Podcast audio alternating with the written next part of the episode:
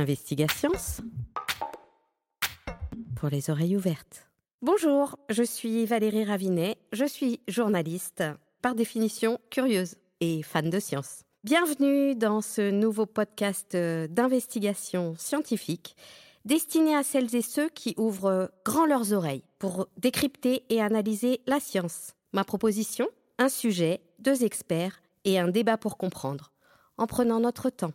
Pour ce premier numéro d'Investigation, j'ai choisi un sujet au confluent de l'organisation de nos liens sociétaux et des mathématiques, et plus précisément celui de l'évolution juridique dans le monde des intelligences artificielles. On part en exploration avec deux enseignants-chercheurs, le mathématicien Jean-Michel Loubès et la juriste Céline Casterenard. Bonjour à tous les deux. Bonjour Valérie. Bonjour. Céline, euh, vous étiez professeure à l'Université Toulouse 1 Capitole jusqu'en juillet 2019. Vous y avez fondé le master en droit numérique. Vous êtes à l'origine de plusieurs séminaires dont intelligence artificielle et algorithmes, données personnelles ou encore sécurité des données et systèmes d'information. Je précise que vous êtes membre de l'Institut universitaire de France pour lequel vous vous dédiez à la régulation du numérique où l'on va voir que les questions de droit et d'éthique sont au cœur de vos travaux. Vous êtes euh, actuellement à Ottawa. Vous êtes euh, désormais professeur euh, à l'Université d'Ottawa après avoir passé deux ans aux États-Unis à l'Université de Yale. Merci d'être avec nous aujourd'hui et merci aux technologies de vous permettre d'être dans ce studio. Jean-Michel, vous, vous êtes spécialiste des probabilités et des statistiques, professeur des universités, vous enseignez en master à l'université Toulouse 3 Paul Sabatier et êtes rattaché à l'Institut de mathématiques de Toulouse. Vos domaines d'expertise, ce sont les algorithmes et l'apprentissage automatique. Et si j'en crois votre agenda, vous êtes devenu un globe-trotteur de l'intelligence artificielle. On vous a rencontré en Russie, en Inde, en Allemagne, aux États-Unis ces derniers mois pour échanger sur vos travaux. Autre point commun entre vous, vous avez été choisi pour diriger des chaires au sein de l'Institut interdisciplinaire en intelligence artificielle de Toulouse, ANITI, structure qui fait partie des quatre lauréats sélectionnés par l'ANR, l'Agence nationale de la recherche, pour créer un réseau français de très haut niveau en matière d'IA. Jean-Michel, vous êtes à la tête de la chaire Études des biais et robustesse des méthodes d'apprentissage automatique. Et vous, Céline, vous êtes titulaire de la chaire Droit, responsabilité et confiance sociale dans l'intelligence artificielle. Ai-je été exacte dans ces présentations? Oui, merci beaucoup Valérie de nous avoir présenté. Euh, effectivement, euh, Jean-Michel et moi euh, sommes tous les deux titulaires d'une chaire au sein d'Anity et c'est dans ce cadre que nos travaux se déroulent désormais. Tout à fait Valérie, vous êtes bien renseignée. Alors, entrons dans le vif du sujet. Première question. Que font ensemble un mathématicien et une juriste en matière d'intelligence artificielle? Comment vous est venue cette idée? Céline? Alors, euh, nous avons été euh, mis en contact, Jean-Michel et moi, par un, collègue de Jean-Michel, un mathématicien, Philippe Bess, euh, parce que Philippe se préoccupait à l'origine d'intelligence artificielle, mais aussi d'utilisation des données personnelles. Et il avait bien l'intuition et même la connaissance d'un certain nombre de, réglementations à la matière, mais il avait aussi conscience du pouvoir des statistiques et de ce que les, le machine learning en particulier peut faire dire aux, données. Et donc à partir de ces, de ces questions éthiques qu'il commençait à, se poser, il est venu me voir et m'a ensuite présenté Jean-Michel, grand spécialiste de ces questions. Jean-Michel, pourquoi euh, avoir rejoint ce projet? Alors, ma recherche portait depuis quelque temps sur euh, quelle est euh, la signification de l'apprentissage. Peut-être qu'on en verra plus tard du, machine learning. Et j'avais mis à d'évidence ce que beaucoup de gens savent, c'est qu'en fait, ces problématiques dépendent vraiment des biais dans les données. Et ces méthodes de biais ont un impact très important dans le traitement équitable entre les personnes. C'est pour ça que j'ai été euh, très vite intéressé par, euh, par ce projet et qu'on a commencé à travailler avec Philibès et Céline autour de ces problématiques de biais systématiques dans l'apprentissage. J'ai essayé de euh, formaliser des, idées euh, juridiques en devenant un petit peu l'outil de, Céline pour arriver à, quantifier des, principes juridiques. Et puis de notre part, donc je cherchais à, à servir son action euh, pour le droit, et puis de l'autre côté, essayer de, de lui donner à, comprendre, de lui donner de nouveaux outils qui euh, pourraient euh, se traduire de façon juridique et permettre à Céline d'étendre son action. Alors, on va revenir sur pas mal de choses que vous venez de nous dire, et notamment ce que ça signifie que des biais en matière d'intelligence artificielle. Et d'ailleurs, peut-être une question qui posera le cadre de notre entretien. De quelle intelligence artificielle parle-t-on? Comment est-ce qu'on la définit dans le cadre de vos travaux? Si vous me permettez de, répondre à cette question, euh, on pourrait dire que l'intelligence artificielle est finalement un ensemble de techniques permettant à des machines d'accomplir des tâches et en essayant de reproduire le fonctionnement d'un raisonnement humain. Dans un premier temps, les informaticiens ont essayé de construire ces algorithmes en fixant des règles, en fixant des tâches, mais on a vu que pour, même pour résoudre des problèmes très simples, cette méthode de construire des intelligences artificielles à partir de règles préétablies était source d'erreurs et c'est pour ça qu'est apparu euh, il y a quelques années les méthodes dites d'apprentissage automatique L'apprentissage automatique vise à non pas essayer de reproduire l'intelligence, mais à, la simuler. La, machine va explorer un champ de possibles et va, à partir d'un système qui est peu intelligent, va acquérir petit à petit des connaissances en établissant des connexions, c'est l'apprentissage, entre des données initialement non connectées. Et pour cela, elle a besoin de ce qu'on appelle des bases d'apprentissage, qui sont des bases de données qui reproduisent la réalité que l'on cherche à apprendre. Alors si je comprends bien, euh, la machine, elle apprend à partir de données, elle crée des modèles à partir d'exemples, et c'est elle qui décide? Alors tout, tout à fait. la problématique euh, est la suivante. On donne à la machine euh, des exemples, et la machine va apprendre en regardant ces exemples. Donc en fait, la machine reproduit l'information qui se trouve dans ces données et tout le paradigme de l'IA veut que les modèles ne sont plus comme avant réfléchis, mais les modèles sont construits à partir des données que la machine euh, perçoit. Est-ce qu'il faut beaucoup, beaucoup de données pour euh, alimenter la machine, pour qu'elle prenne des décisions correctes? Il faut effectivement énormément de données pour que la machine puisse euh, arriver à accomplir des tâches qui peuvent nous paraître très simples pour arriver à, différencier un chat d'un chien. Je pense qu'un enfant a besoin de, trois images. Pour une machine, c'est plutôt de l'ordre de, de 10 000 images. Donc il faut euh, arriver à avoir des bases euh, gigantesques pour pouvoir entraîner. Et il y a de plus en plus d'enjeux dans l'acquisition euh, des données et non seulement dans l'acquisition des données, mais aussi dans ce qu'on appelle la supervision de ces données. En effet, l'apprentissage peut être de deux types. Ça peut être un apprentissage supervisé ou non supervisé. L'apprentissage supervisé veut qu'on a, on observe des données qui sont identifiées par un expert. Ainsi, la machine va observer les données et connaître la décision qu'elle aurait dû prendre. Mmh. Et ce type de base d'apprentissage est euh, très compliqué à avoir puisqu'elle demande cette notion de supervision par, euh, par un être humain. L'autre, euh, et c'est ce type d'apprentissage qui fonctionne le mieux. L'autre, l'autre type d'apprentissage non supervisé, il n'y a, a, pas ces, ces labels et c'est sans doute l'IA du futur qui pourra utiliser des, bases surtout non supervisées, mais pour le moment, les techniques les plus efficaces sont avec des bases supervisées. Donc euh, on voit qu'on est en plein dans le faire, et, euh, dans le développement des savoirs en termes d'intelligence artificielle. Tout à fait, oui. Concrètement, qu'est-ce que vous apprenez à Céline?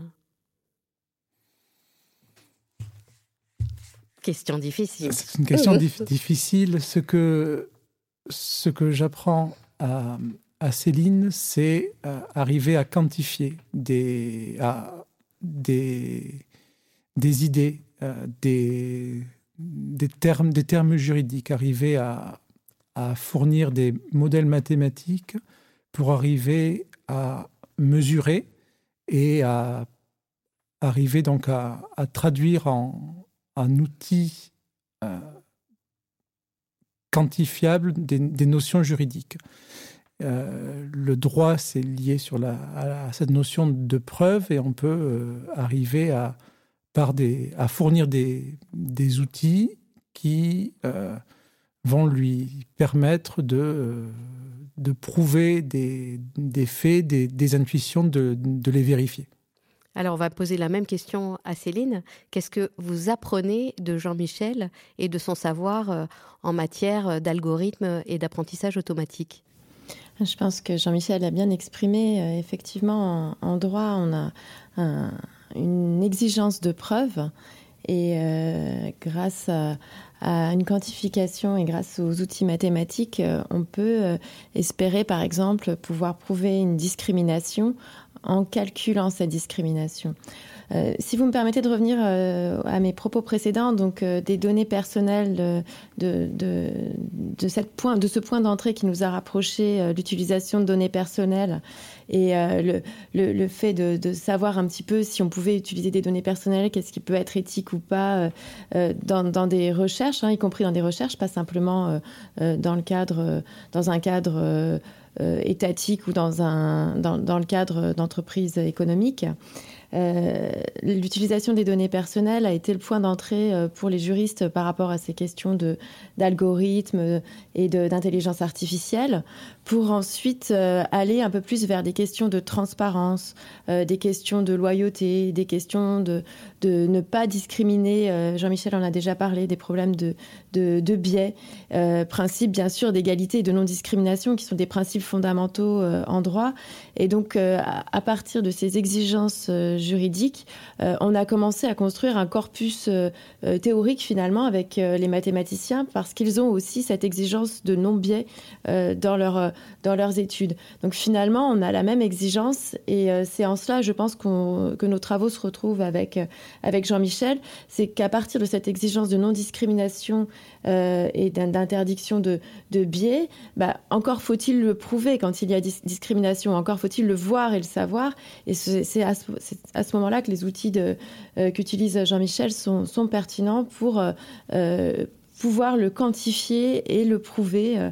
et on espère à terme pouvoir utiliser des, outils ou des méthodes qui pourront être produits en justice. Est-ce que ça signifie que le droit est un vecteur pour traduire les mathématiques? Euh, je ne sais pas si euh, le droit est un vecteur. Le, droit, c'est une règle de droit, euh, ce sont des, règles de conduite en société. je dirais plutôt que les mathématiques sont un outil pour satisfaire cette exigence ces exigences qu'une société se pose, comme une exigence de non-discrimination ou un principe d'égalité. et pour être sûr qu'on atteint cet objectif, à ce moment-là, on a besoin de, des outils mathématiques pour le vérifier, le prouver, pour améliorer euh, les, techniques que l'on pourrait euh, utiliser. Jean-Michel, un complément? Pour prendre un exemple très simple, on peut euh, prendre un exemple de discrimination ou sur un, CV par exemple. On se pose la question pour une discrimination liée au CV, est-ce que le CV anonyme est une bonne réponse? Et ce que on a montré, c'est que quand on prend un, curriculum et qu'on utilise un, outil de traitement de langage automatique pour essayer de prévoir si la personne correspond ou non au poste, eh bien en fait, si on a appris à partir d'une base où il y a des biais, peut-être qu'on pourra revenir tout à l'heure sur ce que c'est qu'un ce qu'un biais, eh bien en fait, qu'on utilise ou non, euh, si, si, le biais par exemple est lié euh, au sexe de la personne, qu'on utilise ou non le sexe dans l'apprentissage, la machine va elle-même le prédire et va continuer à biaiser. Et donc, des outils, euh, des décisions juridiques basées sur des preuves liées au changement de sexe dans, dans un CV ou l'anonymisation d'un CV, on peut montrer mathématiquement que ces, ces preuves juridiques ont des failles euh, pour prouver la discrimination. Alors, revenons sur cette euh, notion de biais, comme ça on, on la partage et on la comprendra bien.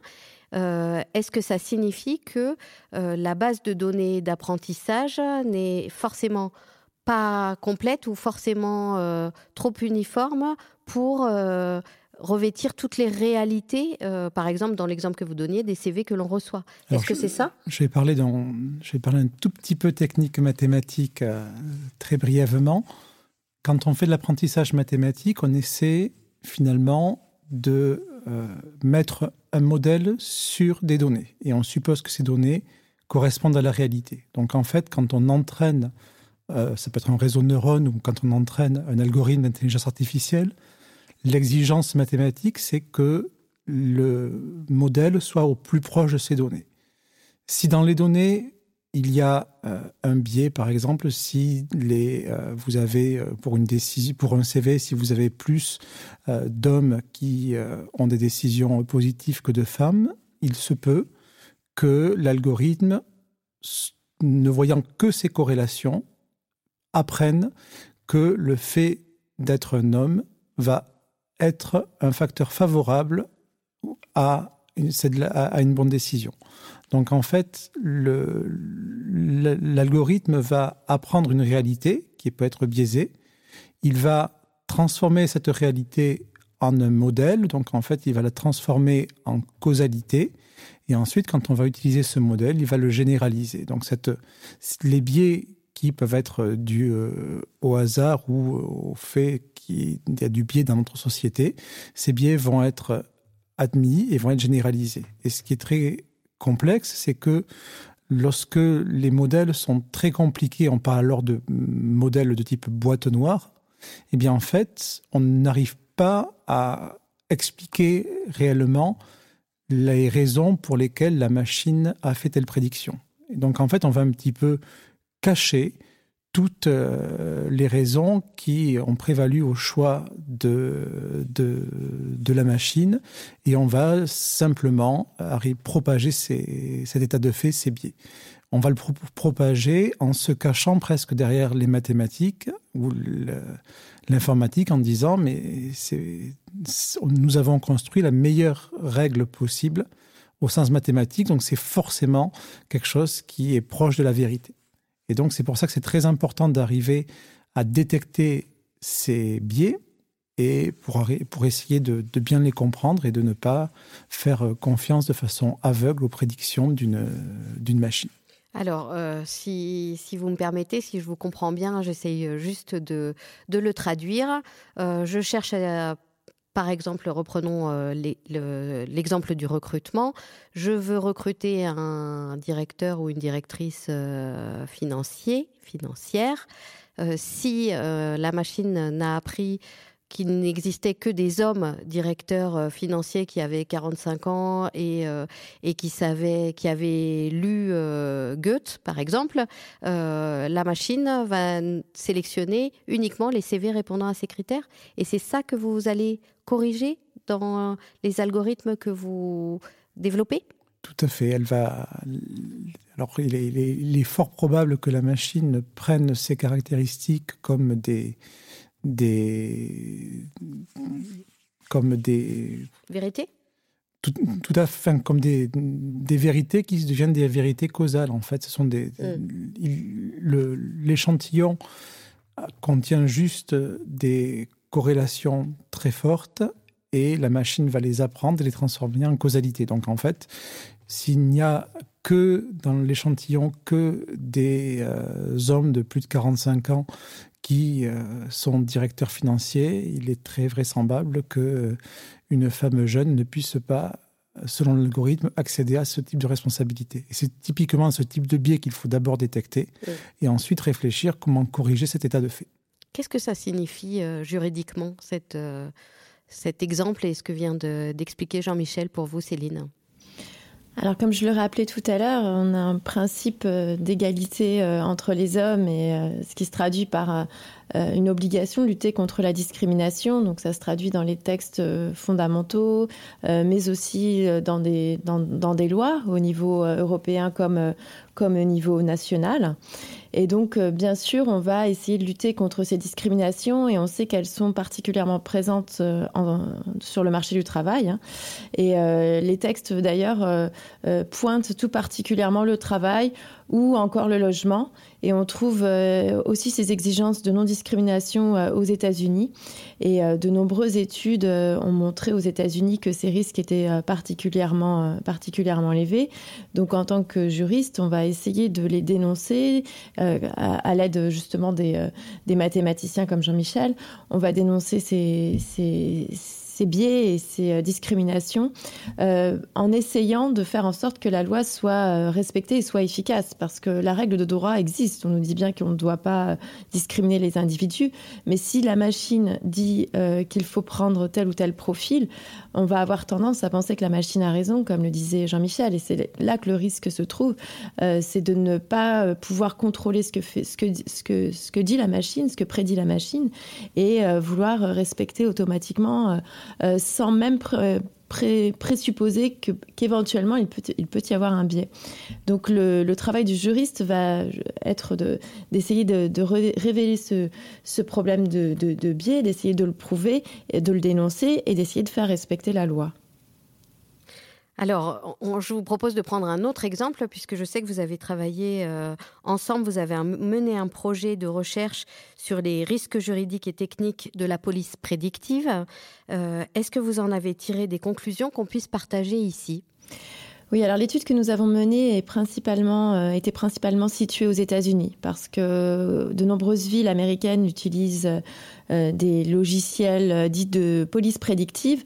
Alors pour, être tout à fait clair, il s'agit euh, pas nécessairement de prédire qui va commettre un crime demain, hein, on n'est pas dans Minority Report, mais plus exactement d'essayer pour la, plupart de ces logiciels euh, essayer d'identifier des, des endroits à risque à un moment donné. Donc on va plutôt viser des lieux, même s'il existe aussi des outils qui visent des individus, soit des victimes potentielles, soit des auteurs euh, potentiels d'infractions, de, de, de, de crimes. Mais la plupart des outils quand même visent plutôt des, euh, des places et on va essayer d'identifier euh, des endroits où il risque d'y avoir un peu d'agitation. Sur une carte, on va avoir des, des, spots, hein, qui, des spots qui vont s'allumer en rouge pour indiquer aux patrouilles de police à quel endroit il vaudrait mieux aller. Ce type d'outil est aussi d'ailleurs un outil de déploiement des patrouilles et de gestion des ressources humaines. Euh, dans des, des périodes où aux États-Unis, comme ailleurs d'ailleurs, on, on, on connaît des pénuries euh, euh, financières et des pénuries de, ressources. On essaie de faire euh, mieux avec moins, comme, euh, disent les publicités pour ce genre d'outils. Et on essaie de déployer la, la police par anticipation de ce que l'on pense être euh, un endroit où des choses vont s'agiter euh, et on essaie aussi avec ces outils euh, de viser un certain type de crimes euh, comme le cambriolage, les vols, etc. Mais dans ces outils, ce qui est intéressant, c'est que mm, le fait même de viser ce type d'outils, de, ce type de, crime, pardon, est déjà discriminant parce que euh, on, on est dans des délits un peu de pauvreté euh, quand tout ce qui touche euh, au vol, euh, au vol de rue, au cambriolage en général, ce sont des, petits délits menés par un certain type de population plutôt pauvre. Et on n'est pas du tout en train de chercher, par exemple, de la criminalité en col blanc. On n'est pas en train de chercher des, délits boursiers. Alors évidemment, pour les délits boursiers, ça va être plus difficile de faire des prédictions et d'avoir un outil en la matière parce qu'il y a moins de délits, donc on a moins de données, il y a moins de patterns et ce sera plus difficile à prédire. Donc c'est un peu la réponse qui est, qui est faite, mais on voit bien qu'on ne cible pas du tout la même population en fonction du type de délit que l'on met en œuvre. Et plus encore, ce qui a été constaté aux États-Unis et dénoncé très fortement par une grande majorité des, auteurs américains, euh, c'est que les, les, bases de données utilisées dans ce type d'outils sont totalement biaisés et visent très systématiquement des populations afro-américaines et, et latino et visent des quartiers très spécifiques où, où ces ethnies se regroupent. Donc évidemment, si on, si on vise Harlem, par exemple, à New York, il y a de fortes chances qu'on tombe, sur une population afro-américaine comparée à, Chelsea ou à un autre quartier de New York. Et dans, ce, cas, il faut noter que l'algorithme est euh, totalement autoprophétique, puisque euh, si vous voulez euh, mesurer des infractions routières, si vous n'envoyez pas une patrouille de police à un endroit, eh bien en fait, vous, n'en verrez pas. Alors que si vous envoyez une, patrouille de police patrouiller à un endroit, eh bien, il y aura fatalement une, infraction qui sera qui sera, euh, je sais pas comment on dit. Commise. Commise, commise voilà, tout à fait. Il y aura donc une, infraction qui sera commise. Donc en fait, on voit là toute la, la portée de, de l'algorithme qui va façonner la réalité. Alors, est-ce précisément là que vous intervenez pour corriger ces biais? Eh bien, c'est l'objectif. L'objectif, c'est de ne pas laisser un algorithme créer une, une réalité biaisée, donc généraliser un biais. Et c'est pour cela qu'on essaie de, en mathématiques d'essayer donc de, contrôler la phase d'apprentissage pour que l'algorithme soit le plus juste possible, le plus éthique possible, mais puisse aussi euh, être un algorithme soit juste au sens mathématique, mais au sens juridique. Comment est-ce qu'on prévient juridiquement les dérives de telles applications? Euh, euh, simplement, je voulais euh, compléter d'abord le propos de, Jean-Michel. Oui, on essaie de corriger les biais. Le problème, c'est que ces données sont pas accessibles et ces outils sont pas accessibles. Ce sont des outils privés. Et euh, il faut quand même dénoncer ce type euh, d'outils parce que ce sont des, outils euh, façonnés par des entreprises privées absolument pas transparentes, qui ne disent pas quel type de données ils ont utilisé, quelle base de données. Jean-Michel nous a rappelé à quel point la, base de données, était importante. Euh, et ces, entreprises ne disent pas quelles sont leurs méthodes, quelles sont leurs bases de données. Et pourtant, euh, ces, outils sont déployés euh, par des, par des polices municipales ou euh, étatiques, euh, donc pour des, euh, pour des missions de service public, d'action publique et, même de force de police, donc pour des, pour des missions régaliennes. Là, il y a un problème démocratique et je pense que c'est très important de, qu'il y ait une transparence et que, que l'on sache quels outils sont utilisés. Et je voudrais préciser que quand la, la législation française tend vers euh, cette obligation de transparence, euh, en particulier de la part de, l'administration euh, qui utiliserait des, outils de prise de décision automatique. Alors justement, vous, parlez des différentes législations américaines, européennes, françaises. Est-ce que les approches juridiques de l'IA sont différentes en, entre l'Europe, entre la France, l'Europe et les États-Unis, voire d'autres pays? Euh, oui, bien sûr, euh, c'est une approche assez différente. Tout d'abord parce que la, protection euh, des données personnelles est très différente entre les États-Unis et l'Europe. L'Europe a un, une tradition de très forte protection des données personnelles. Hein. C'est l'endroit du monde où les données personnelles sont le mieux protégées. Et euh, les États-Unis ont une approche sectorielle de la protection des données personnelles. Euh, ils vont euh, adopter des lois spécifiques euh, au niveau fédéral ou au niveau étatique, mais dans des secteurs d'activité très ciblés, euh, par exemple en matière de santé, par exemple pour les enfants de moins de 13 ans euh, qui utiliseraient euh, euh, des services en ligne, autre exemple en matière bancaire, etc. Donc il se peut que l'on se trouve bah, dans des trous, dans des, dans des hypothèses où il n'y a pas de réglementation. Et dans ces cas-là, c'est le principe de libre utilisation de, de la liberté de, du, du marché. Donc ça, c'est quand même une approche très très différente.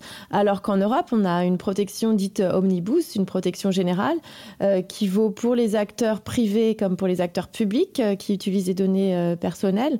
Et donc, euh, il y a moins de risques de, bah, lacunes hein, euh, législatives dans, ces conditions.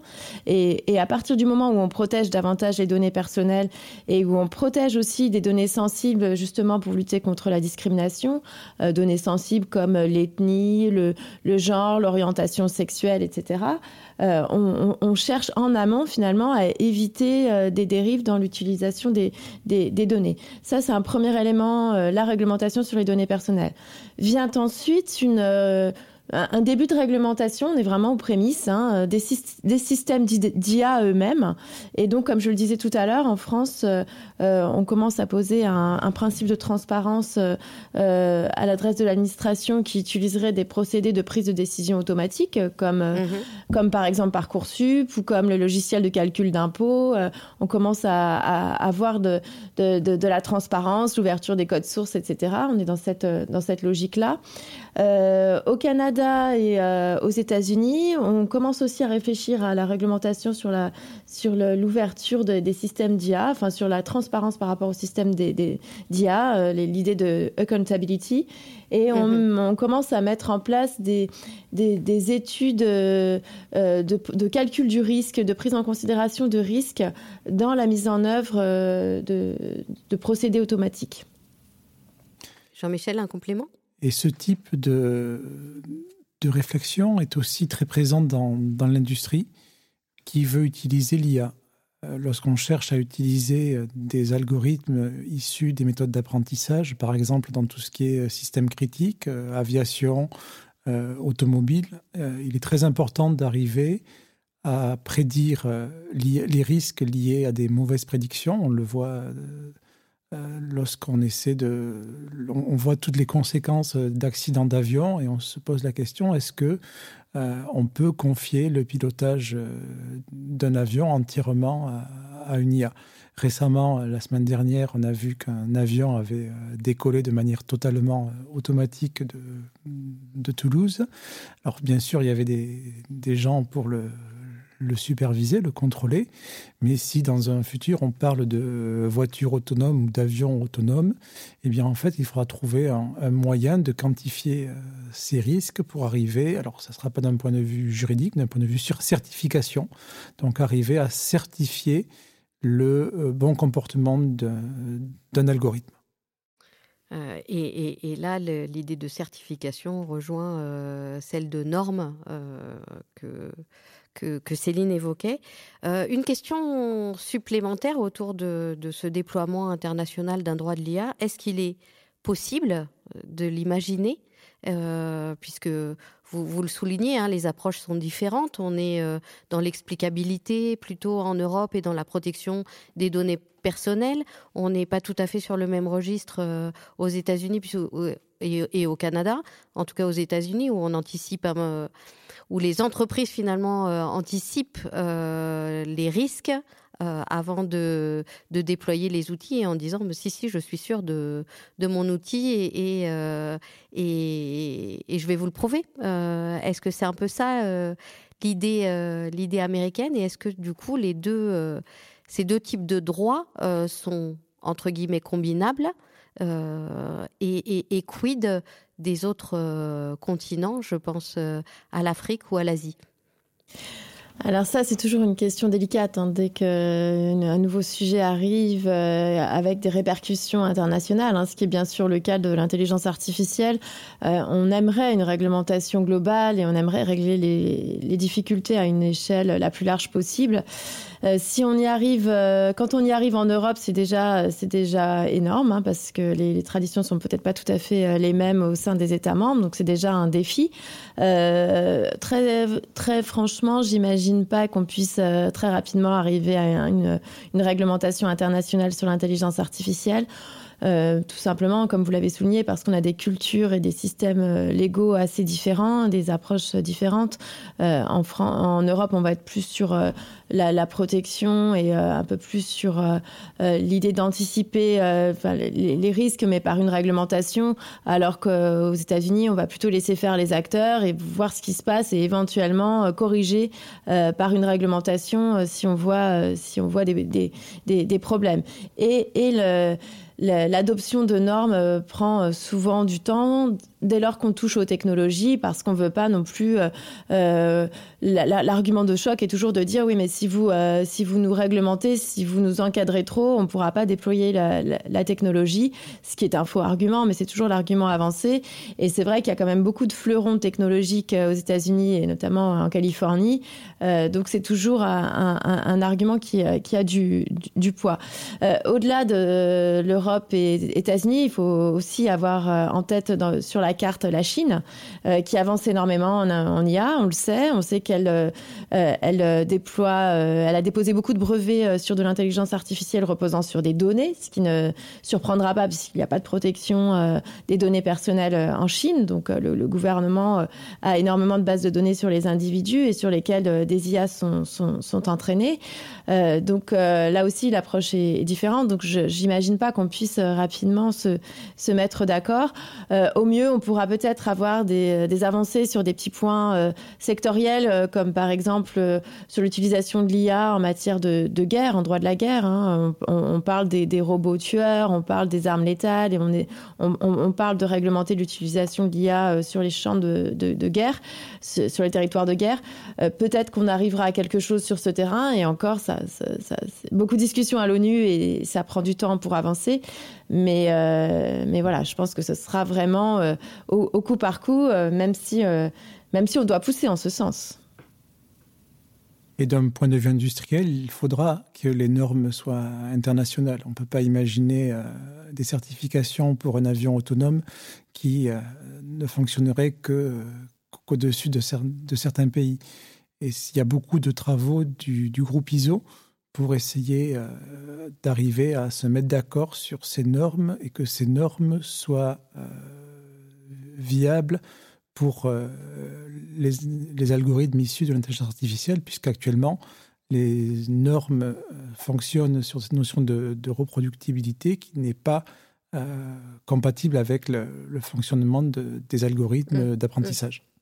Ce qui pose, euh, ce qui pose d'ailleurs la question, euh, si c'est la norme ISO qui fait le droit, euh, ça pose question parce que les, les normes ISO sont des normes privées euh, prises par des, euh, des, acteurs des, acteurs concernés, hein, par les parties prenantes, et ce sont pas des normes étatiques, donc ça pose aussi la question euh, de, la démocratie, hein, de savoir qui contrôle cette technologie qui est l'intelligence artificielle et qui va quand même se déployer sur tous les secteurs d'activité, euh, qui va avoir un impact très très fort, hein, euh, voiture autonome, reconnaissance faciale, IA en santé, euh, etc. Ça va vraiment concerner tout le monde à, tous les niveaux. Euh, je pense qu'il y a un enjeu démocratique fort à ce que les États gardent la main dans l'adoption la, des normes. Est-ce que la loi fera l'usage ou c'est l'usage qui fera la loi En général, les deux sont mêlés. Ça, c'est pas le problème. Que les parties prenantes viennent, viennent un peu dire quelles sont leurs, leurs, leurs problématiques, leurs, leurs, leurs tendances et la façon dont elles s'organisent, leurs bonnes pratiques. Euh, c'est pas euh, en, en soi, c'est pas forcément mauvais, euh, mais il faut qu'il y ait un regard et qu'il y ait une validation euh, démocratique euh, par, des, par, des, par des instances nationales. Alors juste une, euh, une question bien concrète sur euh, la discrimination euh, en matière d'IA. Je suis citoyen européen ou je suis citoyen ou citoyenne américaine. Qui apporte la preuve que j'ai été discriminée? Est-ce différent si je suis un citoyen américain ou un citoyen européen euh, et euh, est-ce à moi d'apporter la preuve que j'ai été discriminée ou euh, est-ce euh, est à la partie euh, adverse entre guillemets euh, de prouver qu'elle n'a pas discriminé? Alors je laisserai bien entendu Céline répondre à cette question. C'est une question difficile hein, parce qu'elle est très générale. Euh, aux États-Unis, euh, on a surtout euh, deux fortes réglementations sur euh, la, la discrimination qui concerne, comme je disais tout à l'heure, le logement et, le travail. Euh, je vais prendre l'exemple euh, du droit du travail. Et euh, en principe, euh, on doit apporter un indice, un début de preuve euh, de la discrimination. Et ça, c'est la même chose en France et en Europe. On n'est pas obligé d'apporter la preuve complète, mais d'apporter un, début, par exemple, un traitement différencié sur une situation qui a l'air d'être la même. C'est le principe même de la rupture du principe d'égalité, c'est de traiter différemment des personnes qui sont qui sont dans la même situation. Donc à partir de cette rupture d'égalité qui constitue un indice, euh, il appartiendra euh, à l'employeur euh, de prouver qu'il n'a pas discriminé. Et aux États-Unis, il peut encore, même si au-delà du fait d'apporter la preuve qu'il n'a pas discriminé, il peut tout à fait admettre une discrimination, mais il peut éviter la condamnation s'il arrive à prouver s'il arrive à rentrer dans une des situations dans lesquelles on admet la discrimination. Par exemple, si c'est dans l'intérêt de l'entreprise, de, l'activité économique de l'entreprise, de, discriminer. Donc dans ce cas-là, il y aura une bonne raison pour ne pas discriminer. Ou s'il y a des raisons liées à la sécurité de l'emploi. par exemple, si on imagine un, port de voile, par exemple, qui ne serait pas compatible avec, pour des raisons de sécurité, avec, avec telle ou telle tâche. Donc, donc voilà, c'est une, une, des façons de, de mettre en œuvre les règles de, discrimination. Et euh, en, Europe, euh, en France euh, par exemple, a dans le code pénal, on a un certain nombre de critères, plus d'une vingtaine de critères de discrimination. Et donc il faut se trouver dans un de ces critères pour pouvoir revendiquer une, correction ou pour pouvoir contester une décision qui aurait été prise sur le fondement d'une discrimination. Donc dans ce cas, euh, le, droit euh, relatif à l'intelligence artificielle ne sera pas différent euh, du, droit commun sur les sujets, par exemple, de discrimination. Absolument. On a déjà des règles sur la hmm. discrimination en France et en Europe depuis bien longtemps, et bien évidemment, elles ont vocation à s'appliquer. La seule difficulté, peut-être, va être, en, traditionnellement, on, distingue la discrimination directe et indirecte. Donc, la discrimination directe est intentionnelle, indirecte, elle ne, elle ne pas. Et euh, très vraisemblablement, dans les modèles statistiques ou dans, l'apprentissage automatique, euh, on aura de la discrimination non intentionnelle, c'est-à-dire qu'on n'aura pas posé une règle de discrimination, mais on aboutira euh, indirectement, donc non intentionnellement, à une discrimination.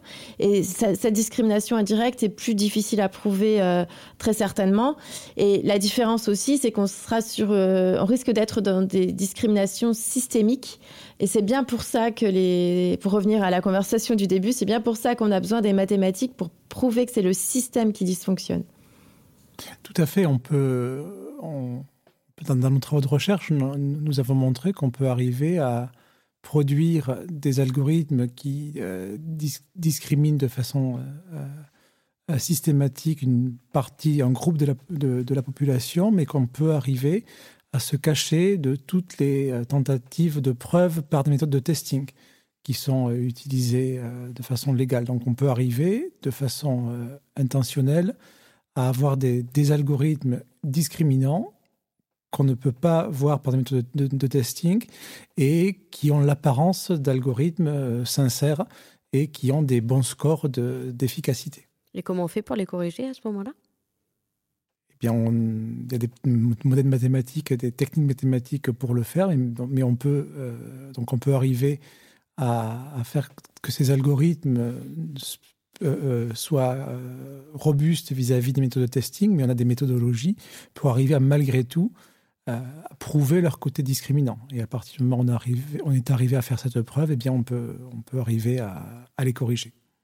Alors pour les corriger, c'est des méthodes assez compliquées qui utilise des théories mathématiques liées à la théorie du transport optimal et qui permet d'arriver à, déplacer un petit peu le, poids des variables pour arriver à redonner un petit peu d'équité aux données initiales. Merci. Euh, une question liée à, NITI, euh, l'Institut d'intelligence euh, artificielle de Toulouse.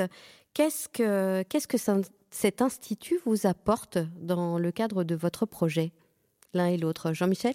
Alors cet institut nous apporte euh, beaucoup de choses dans la mesure où d'abord c'est un lieu où on arrive à rassembler des gens euh, dans des sujets, qui ont des sujets de, recherche très divers. On a des mathématiciens, des informaticiens, des juristes, et chacun dans des spécialités très différentes. On a des gens qui font de la géométrie, des probabilités, du machine learning, de l'optimisation.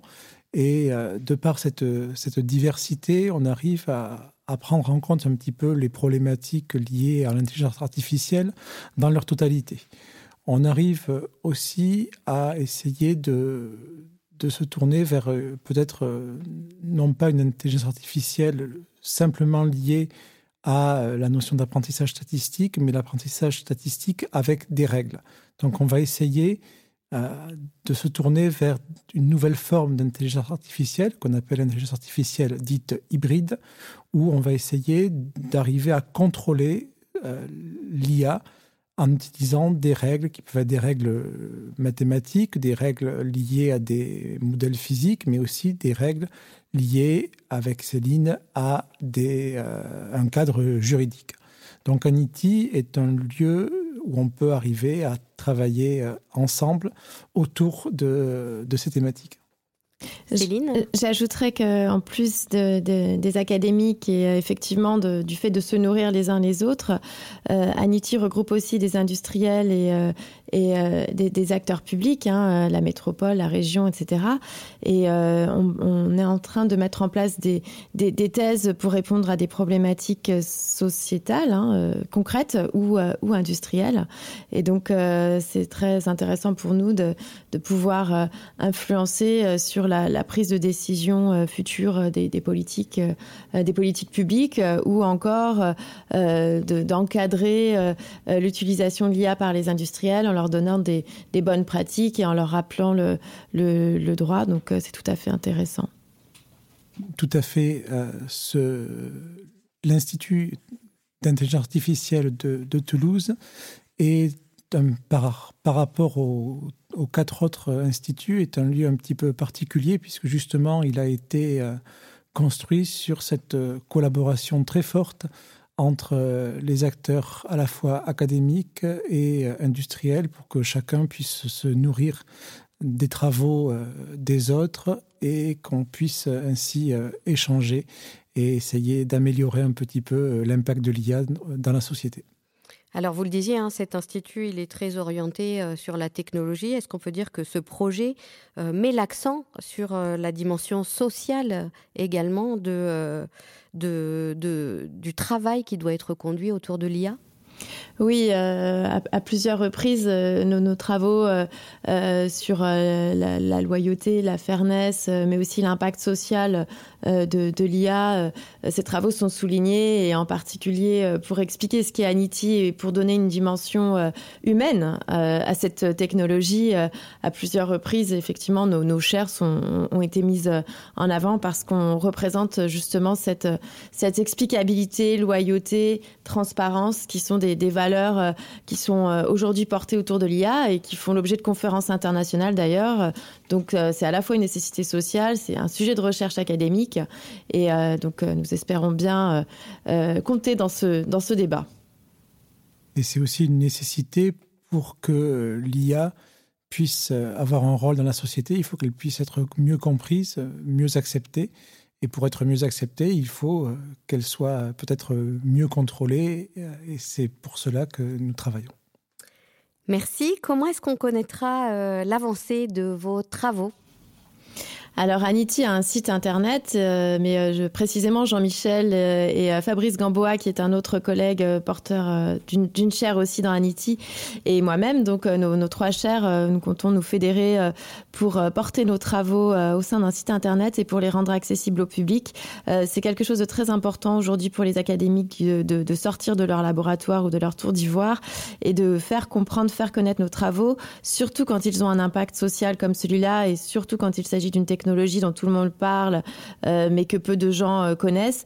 Euh, surtout à une période où la technologie peut être survendue par des acteurs privés, il est important de, replacer le débat et, il est très important pour nous de, faire connaître ces travaux à l'ensemble de la population au travers de ce site Internet.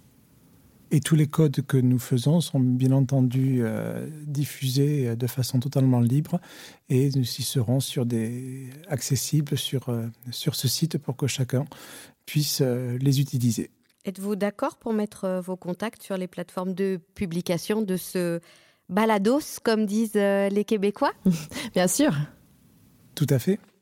On arrive au terme de cet épisode. Jean-Michel Loubesque, Céline Casteronard, Merci. Merci Valérie. Merci à vous Valérie. Merci donc à vous deux. Merci aussi à Sébastien du studio Le Cerisier pour la prise de son et à Étienne de l'autre côté de l'Atlantique pour son assistance technique. Et à très vite pour un nouvel épisode d'Investigations. Investigations pour les oreilles ouvertes.